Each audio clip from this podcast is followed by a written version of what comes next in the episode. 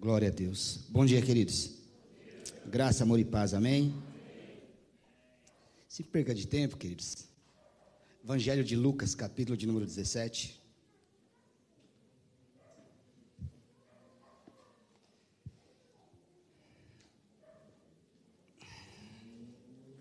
Evangelho de Lucas, capítulo de número 17. Partir do verso 11, queridos. Lucas 17, verso 11. Se achou aí, diga amém. amém. Glória a Deus. Diz assim a palavra de Deus. E aconteceu que, indo ele a Jerusalém, passou pelo meio da Samaria e da Galiléia. E entrando numa certa aldeia, saíram-lhe ao encontro dez homens leprosos, os quais pararam de longe. E levantaram a voz, dizendo: Jesus, mestre, tem misericórdia de nós. E ele, vendo-os, disse-lhes: Ide e mostrai-vos aos sacerdotes. E aconteceu que, indo eles, ficaram limpos. E um deles, vendo que estava são, voltou, glorificando a Deus em alta voz. E caiu-se aos seus pés, com o rosto em terra, dando-lhe graças, e este era samaritano. E respondendo Jesus, disse: Não foram dez os limpos? E onde estão os nove? Não houve quem voltasse para dar glória a Deus senão a este estrangeiro? E disse-lhe: Levanta-te e vai, a tua fé te salvou. Só até aqui, queridos. Senhor, nós te louvamos e nós te agradecemos nessa manhã pela tua presença, pelo teu Espírito Santo neste lugar. Te agradecemos pela tua palavra e te pedimos nessa manhã, em nome de Jesus, Senhor o Senhor venha falar a cada coração que está aqui neste lugar e a cada coração que está no seu lar ouvindo essa palavra, Pai. E te pedimos em nome de Jesus Cristo, Senhor, que o Senhor fale a cada coração aquilo que nós precisamos e necessitamos e não aquilo que nós queremos, papai. Fala de acordo com a tua palavra, papai, que essa palavra, papai, vá e dê o fruto para o qual o Senhor determinou. Nós te louvamos e te agradecemos em nome de Jesus. Amém, queridos. O tema da ministração, o tema da mensagem, queridos. Abençoados durante a viagem. Abençoados durante a viagem. A Bíblia, a palavra de Deus, queridos, ela não registra todos os milagres de Jesus. Diz alguns estudiosos que estão registrados na palavra de Deus, na Bíblia, cerca de 35 milagres de Jesus. E o apóstolo João, queridos, no seu evangelho, lá no finalzinho, ele diz que se todos os milagres de Jesus fossem registrados, não haveria livro no mundo capaz de acomodar os milagres que Jesus fez. E estes milagres, que eles são para nós hoje. Esses milagres são para nós hoje. Hebreus capítulo 13 diz lá que Jesus Cristo é o mesmo ontem, hoje e eternamente, queridos. Ele não muda, nunca. Neste texto que nós lemos de Lucas, capítulo 17, do verso 11 ao 19, tem algumas lições para nós aprendermos aqui, queridos. Este aqui é mais um lindo episódio da vida e do ministério de Jesus. Mais um milagre em que Jesus realiza na sua trajetória de vida terrena. Mais um encontro de Jesus com alguém carente de socorro. Com alguém que precisa de resolver um problema que, aos olhos humanos, queridos, não tinha mais solução. Esse texto é muito interessante por algumas razões, queridos.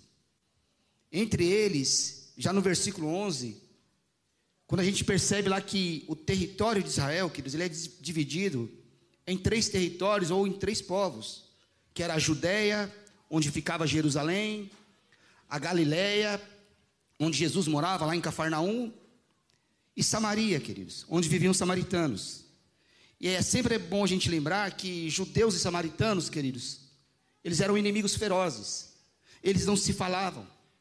A tradição diz até, queridos, que um judeu, ele não aceitaria lavar os seus pés num tanque ou num poço onde o samaritano lavou as mãos. Tamanha era inimizade entre eles, queridos.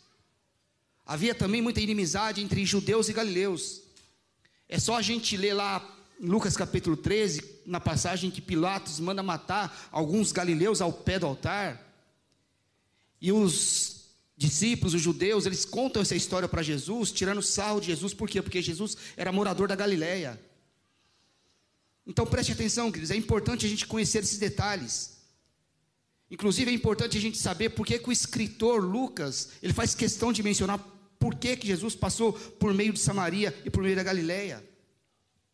Porque Jesus morava lá na Galileia, em Cafarnaum, queridos, e de Cafarnaum até Jerusalém, nós temos 136 quilômetros, queridos.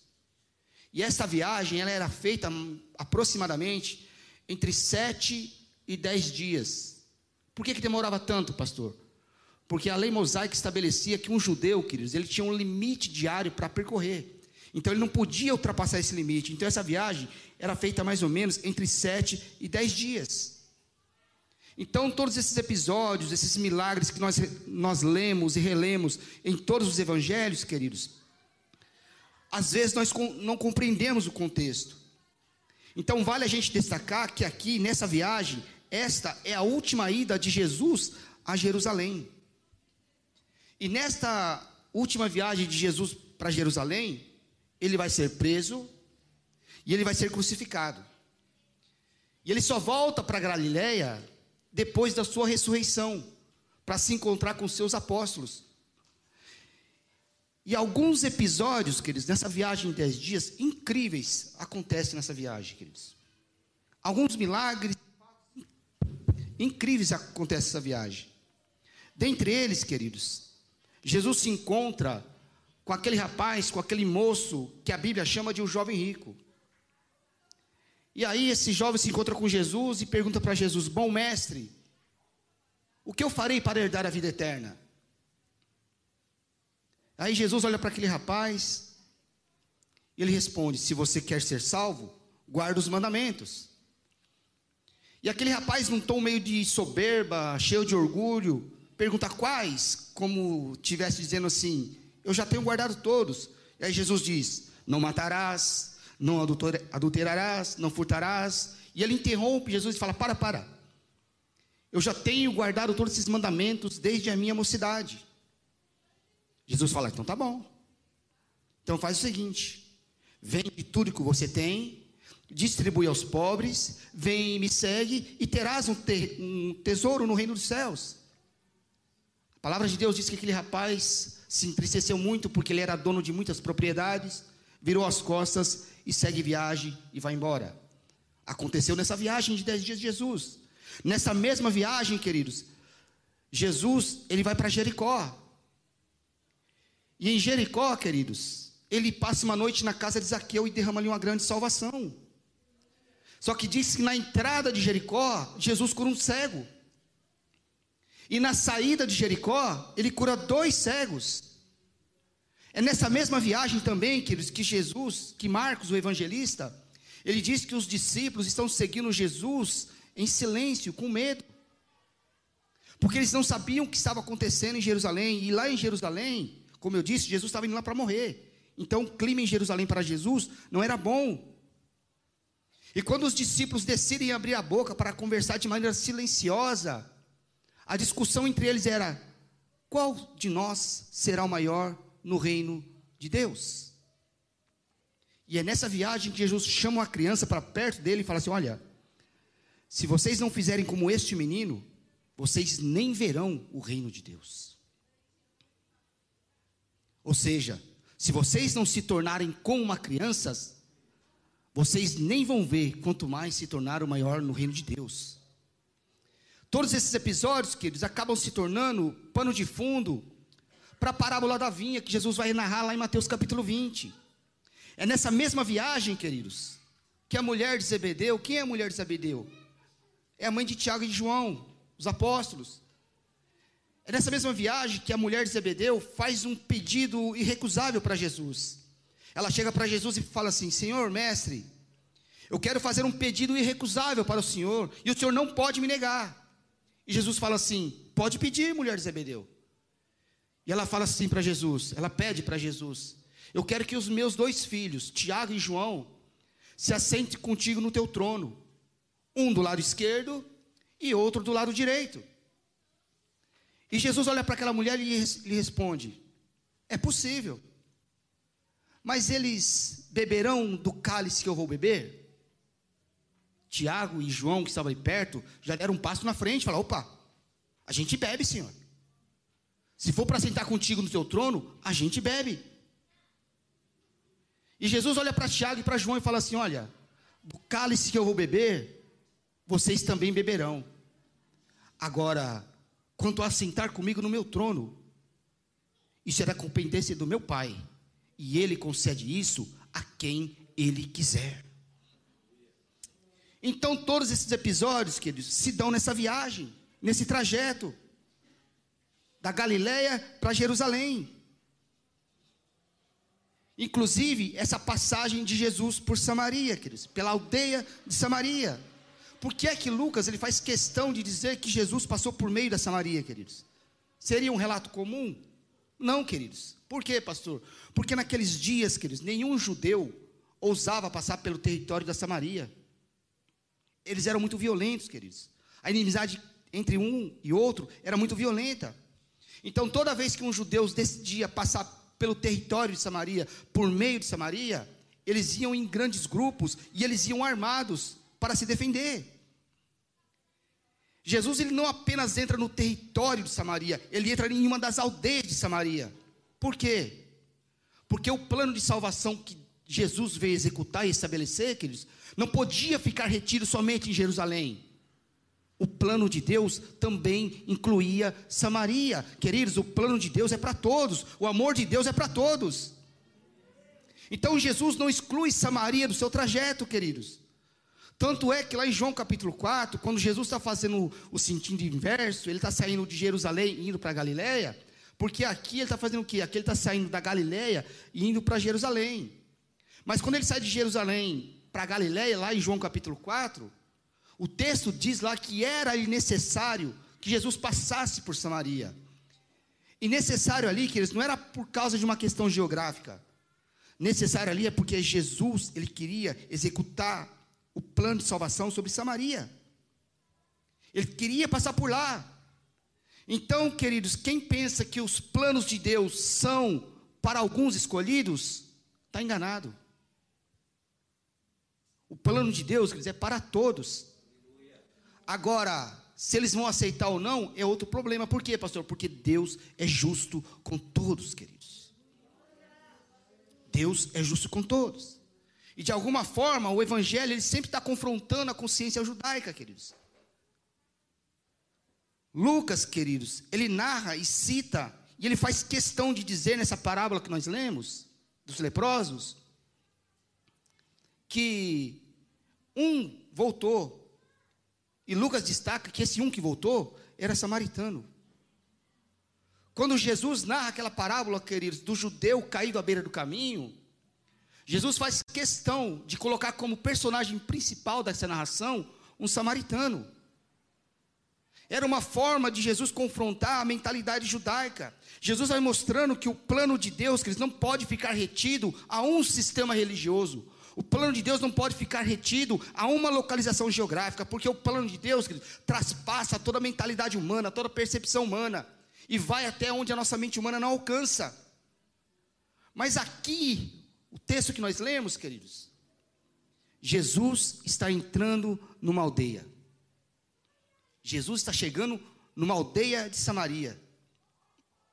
E diz que quando ele está entrando, sai ao encontro dez leprosos. E aí, queridos, eu vou falar um pouco para você sobre o contexto da lepra no ambiente judaico.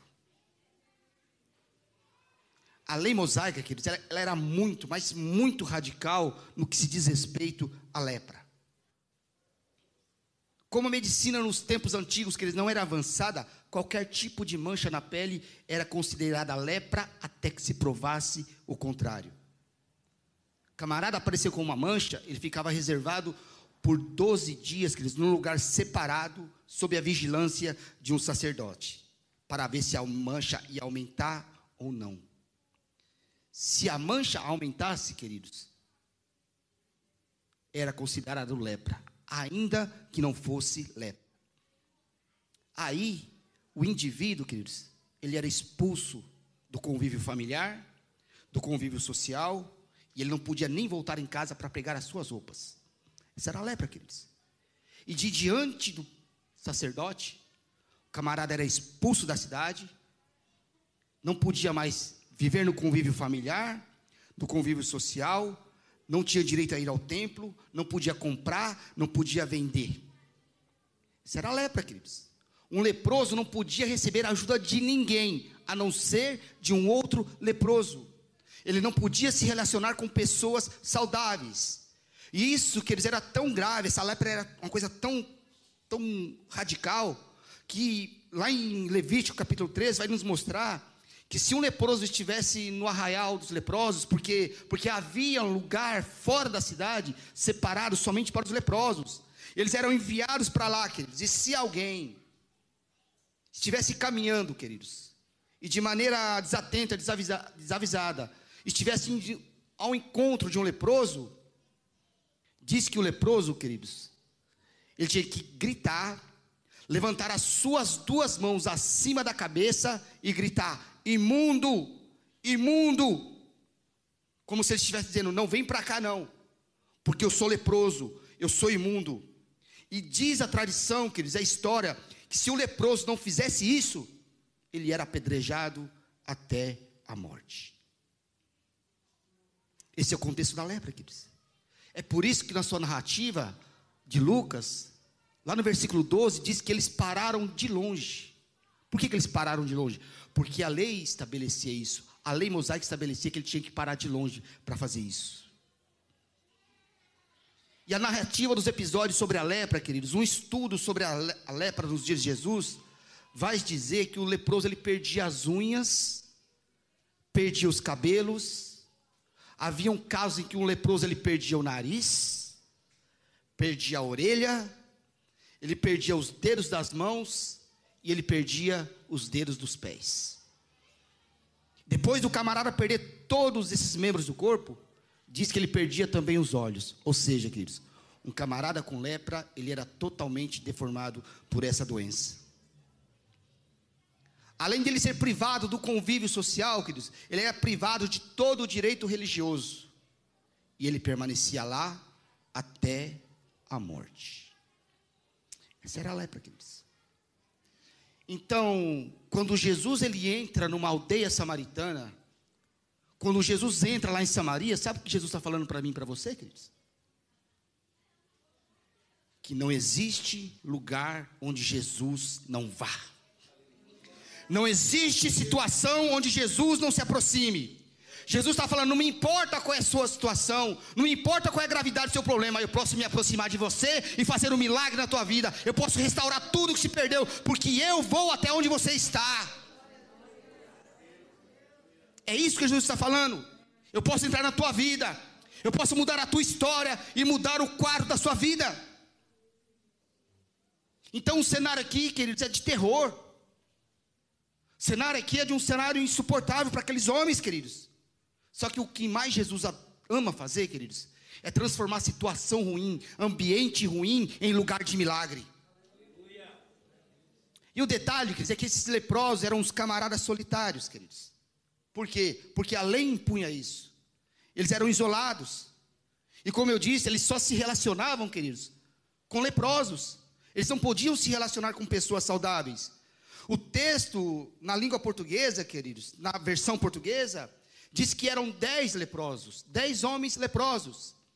Mas o texto mais antigo, os manuscritos mais antigos, o texto mais original diz que eram dez pessoas leprosas. Quando Lucas narra, Lucas cita, queridos, ele fala de dez homens.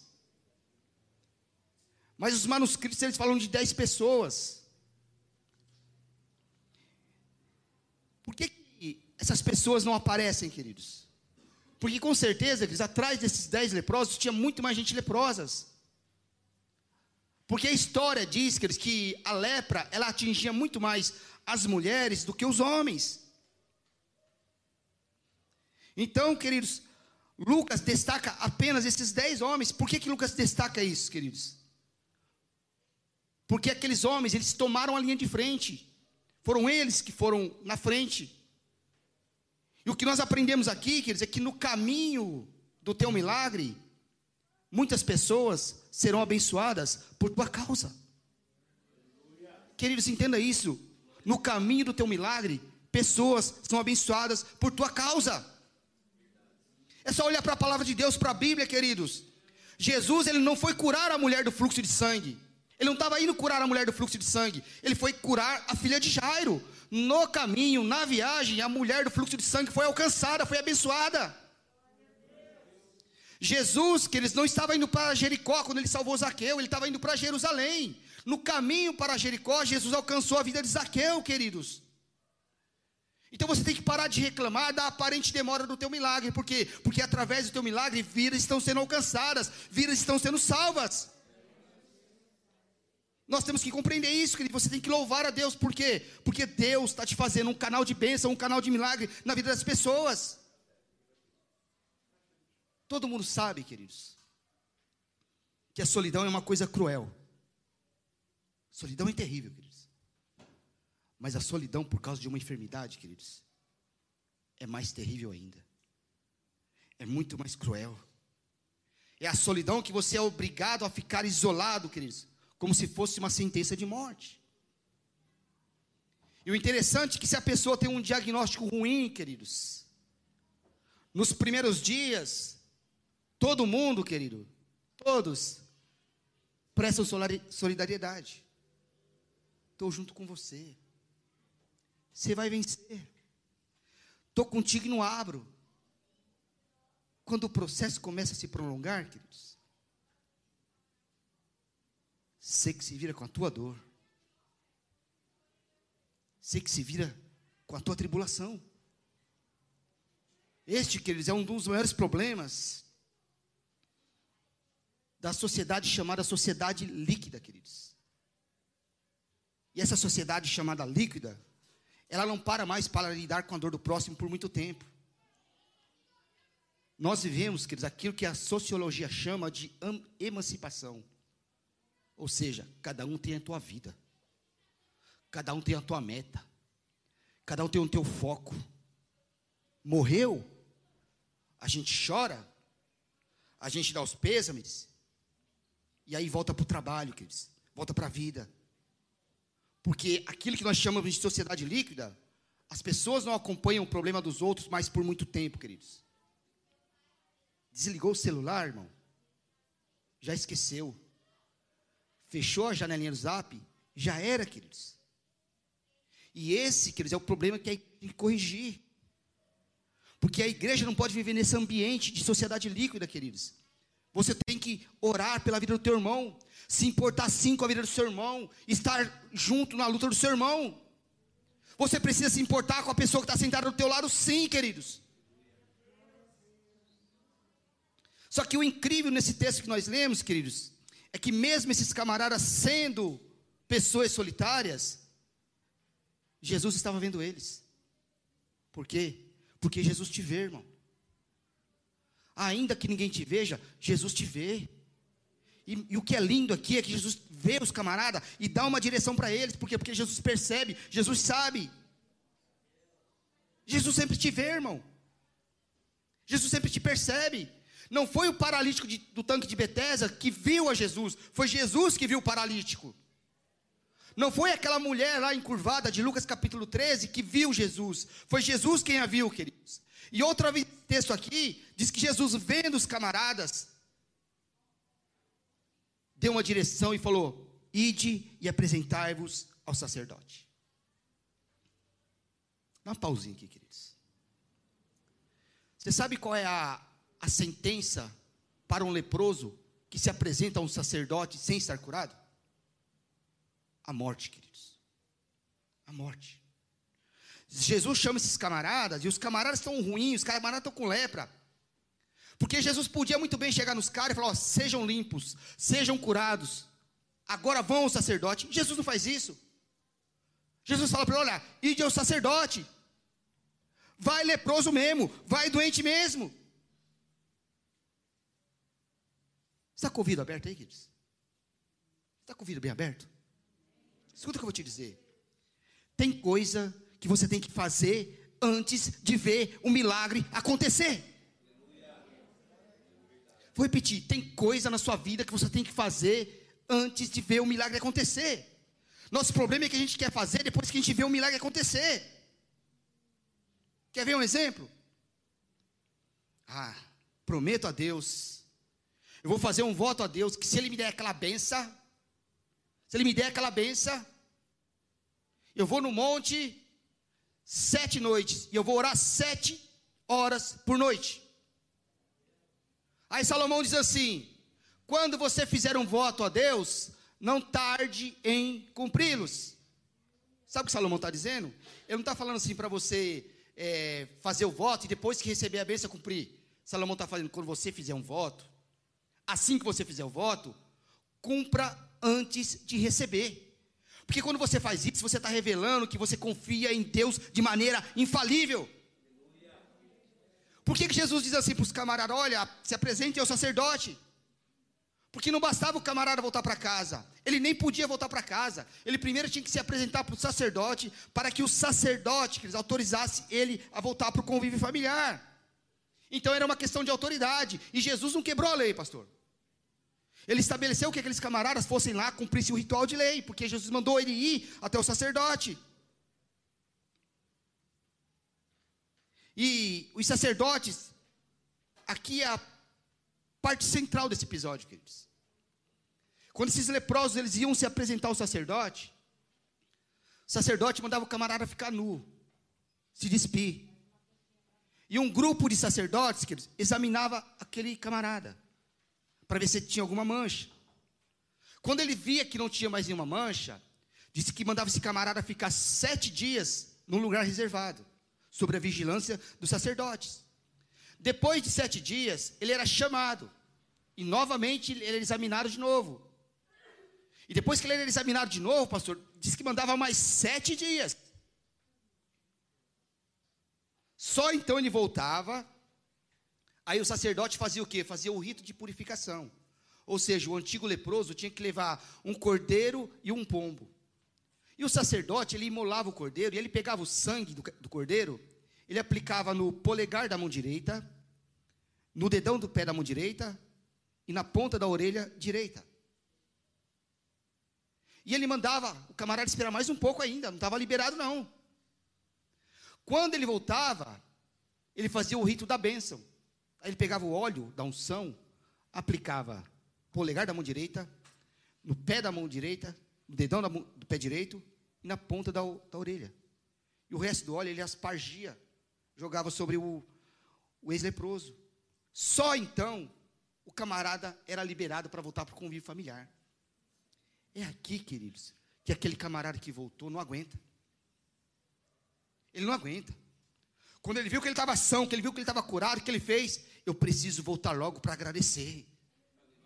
Eu preciso voltar logo, porque quem sabe aquele que me curou não vai estar mais lá no mesmo lugar. Ele está tão feliz com o milagre dele que ele volta logo para se encontrar com o mestre, queridos. Jesus estava lá. Jesus viu os camaradas, deu uma direção. E a Bíblia diz que eles foram curados enquanto iam, sarados enquanto iam.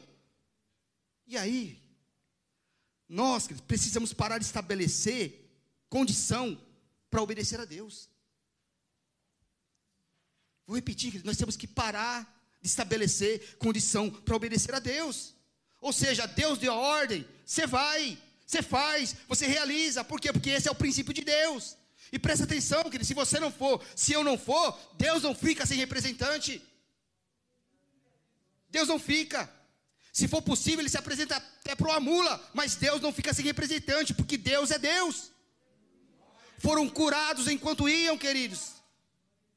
Ah, pastor, eu estou cansado de fazer as coisas para Deus e não ver as coisas acontecer. Queridos, Fica firme no caminho que Deus te estabeleceu, que no caminho da viagem tem algum milagre te esperando.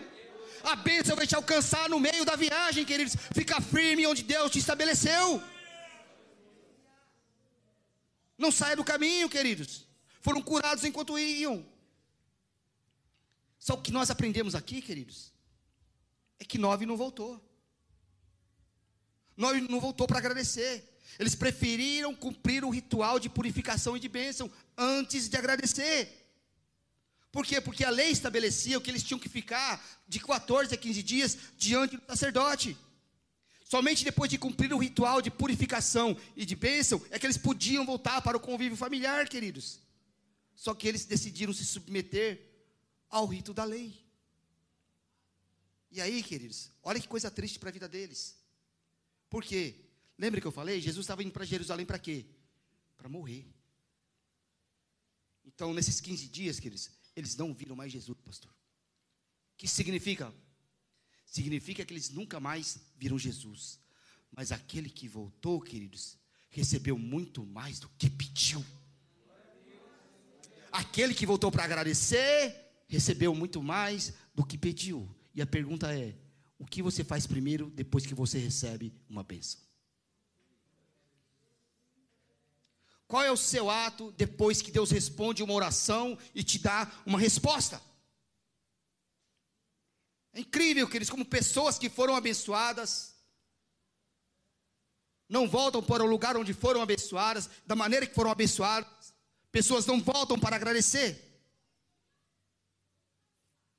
E eu já disse aqui uma vez, queridos, nós estamos vivendo nos dias de hoje, nas igrejas do dia de hoje, algo chamado evangelho de produto. E nesse fenômeno chamado evangelho de produto, queridos, a igreja, queridos, ela se torna um mercado. O púlpito ele se torna um balcão. Pastor, Pastor se torna um atendente que entrega mercadoria. E Deus é um fornecedor. Esse é o evangelho do produto, queridos. Então, se eu quero uma bênção de prosperidade, eu vou no culto tal, na igreja tal, no culto empresarial, onde todo mundo recebe uma bênção. E se o que eu quero é casamento, porque eu ainda não fui abençoado com o matrimônio, eu vou no culto onde Deus vai abençoar a minha vida sentimental. Se é uma cura que eu preciso, eu vou no culto de libertação do ranchos do profeta. E aí, o camarada recebe e o camarada vai embora. Camarada não volta mais, não estabelece compromisso, não estabelece aliança, não estabelece pacto. E a igreja virou um mercado, queridos. O púlpito virou uma prateleira. E Deus virou um fornecedor. E os pastores e profetas que se prestam a isso se tornaram apenas atendente de uma loja. Só que igreja, queridos, Evangelho de Jesus não é evangelho de rodoviária, onde você passa e vai embora. Aqui é rio, aqui é poço. Você para e mergulha e faz aliança e compromisso com Deus. Igreja não é, queridos, rodoviária, onde você passa e vai embora. Esses camaradas aqui, que eles não voltaram mais. O detalhe qual é, pastor? O detalhe é que eles foram apenas curados. Aquele que voltou foi curado, mas recebeu salvação. Esse é o detalhe. Quantos voltaram? Um voltou. E Lucas faz questão de falar que esse camarada era samaritano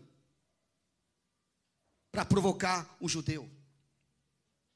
E no arraial dos leprosos, queridos, não importa se o indivíduo, se o camarada era rico, se era judeu, se era fariseu, se era saduceu, seja o que for, todo mundo era mandado para o mesmo lugar. E lá, queridos, ninguém era nada além de leproso. Todo mundo lá era leproso.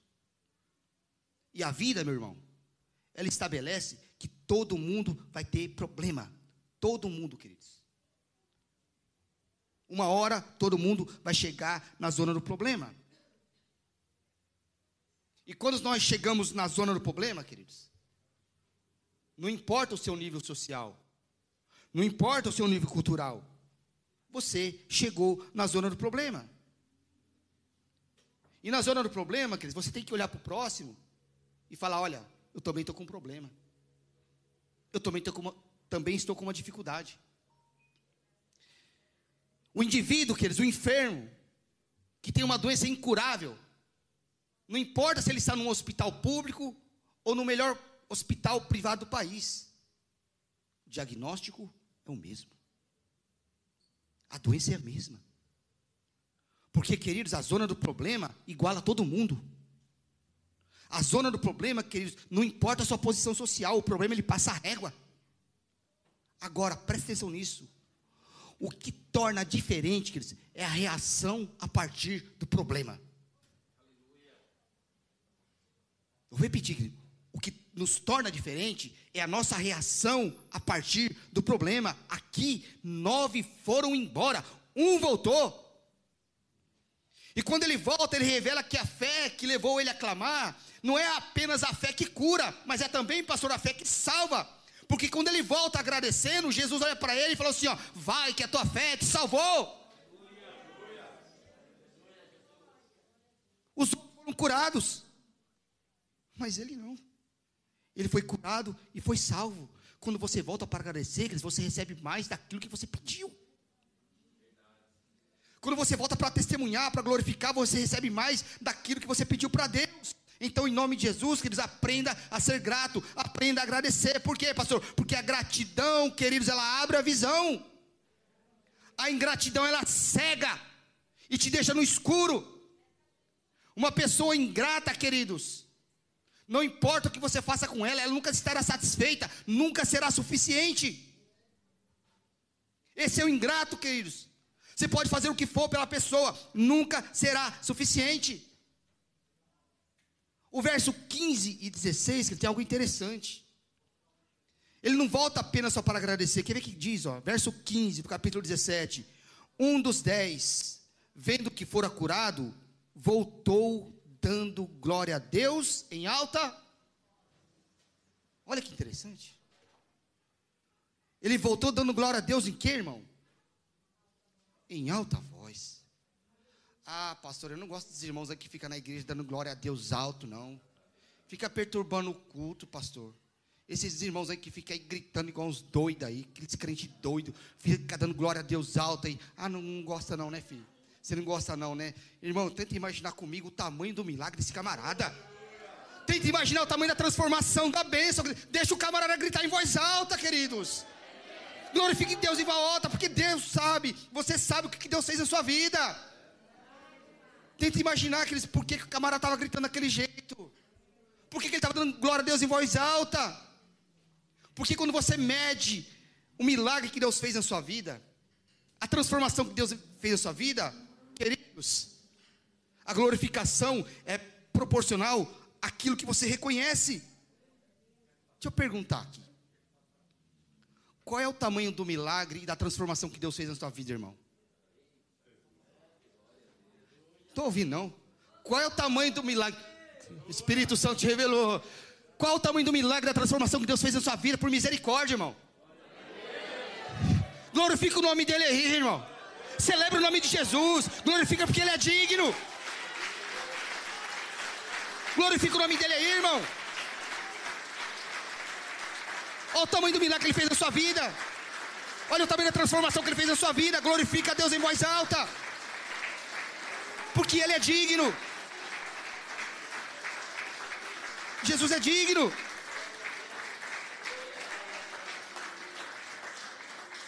Sabe o que chateia muitas vezes? Porque aí na final do campeonato, queridos, seu time é campeão e faz gol, tu solta rojão, tu solta bomba, tu grita que no dia seguinte tu tá rouco. Sabe a vontade que eu tenho, pastor, no dia do batismo? No dia do batismo, para cada alma que descer as águas, três minutos. Para cada alma, só de fogos de artifícios. Essa é a minha vontade. Cada alma que foi lá e desceu as águas, dá vontade de fazer três minutos, queridos. Só de fogos de artifício e ficar o dia inteiro celebrando a Deus. Por quê, irmão? Porque Deus está reinando no nosso meio, salvando almas, curando vidas, e a gente não pode gritar. Os camaradas soltam fogos aí fora para inauguração de praça pública, de rodovia, pastor Rafa. Agora, quando Jesus salva a alma, a gente tem que ficar quieto. Tem que glorificar Deus em voz alta, queridos. Deus te salvou. Deus te curou, Deus te restaurou, Deus está te abençoando. Glorifica Deus em voz alta. Esse camarada não só agradeceu, ele voltou glorificando a Deus em voz alta. Dez leprosos foram curados, queridos. Um voltou. Uma das coisas incríveis, queridos, da natureza de Jesus, é que todos os milagres que Jesus fez, ele sabia que as pessoas não estavam interessadas neles. que as pessoas não estavam interessadas em seguir ele. Mas incrível, mesmo assim, Jesus fez milagre. Emerson, Jesus sabe quando a gente está interessado em procurar ele, só por causa de alguma coisa. E incrível, mesmo assim ele faz. Esse ex-leproso, ele não voltou apenas adorando. Ele reconhece Jesus como Deus. Ele reconhece Jesus como Deus. Verso 16 diz assim, queridos, estou terminando. Diz que ele caiu aos pés do mestre, ao pés do mestre e com o rosto em terra. Sabe o que significa cair aos pés, queridos, com o rosto em terra? A expressão grega aqui é proscreneou.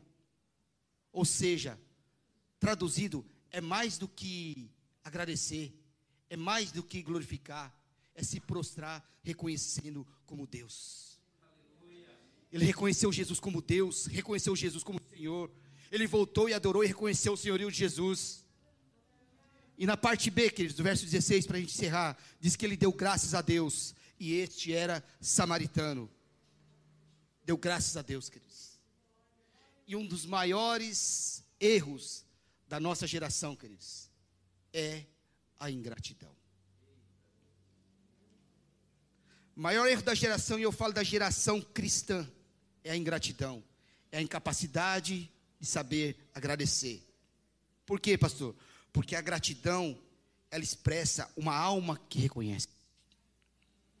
A gratidão expressa uma alma, queridos, que resolveu honrar. Apóstolo Paulo ele diz assim, ó: "Em tudo dai graças". Mas ele não disse só isso. Em tudo dai graças, porque esta é a vontade de Deus. Porque é a vontade de Deus. Esse camarada, enquanto ele se prostrava aos pés de Jesus e adorava Jesus, ao mesmo tempo que ele adorava, ele agradecia. Aí Jesus perguntou assim para ele: Cadê os outros nove? Não foram dez os curados? Por que só você voltou? Jesus estava ressentido? Não estava, não, irmão. Jesus estava magoado com aqueles camaradas? Não estava, não. A pergunta de Jesus ali, queridos, é para destacar uma coisa que Deus valoriza muito, que é ações de graças. palavra de Deus, a Bíblia, ela não cita, ela não revela todas as orações de Jesus, queridos. Aqui não estão escritas todas as orações de Jesus, mas todas as orações de Jesus que estão aqui começa com a seguinte frase: Pai, graças eu te dou. Amém? Pastor, essa palavra, Deus te abençoe, em nome de Jesus.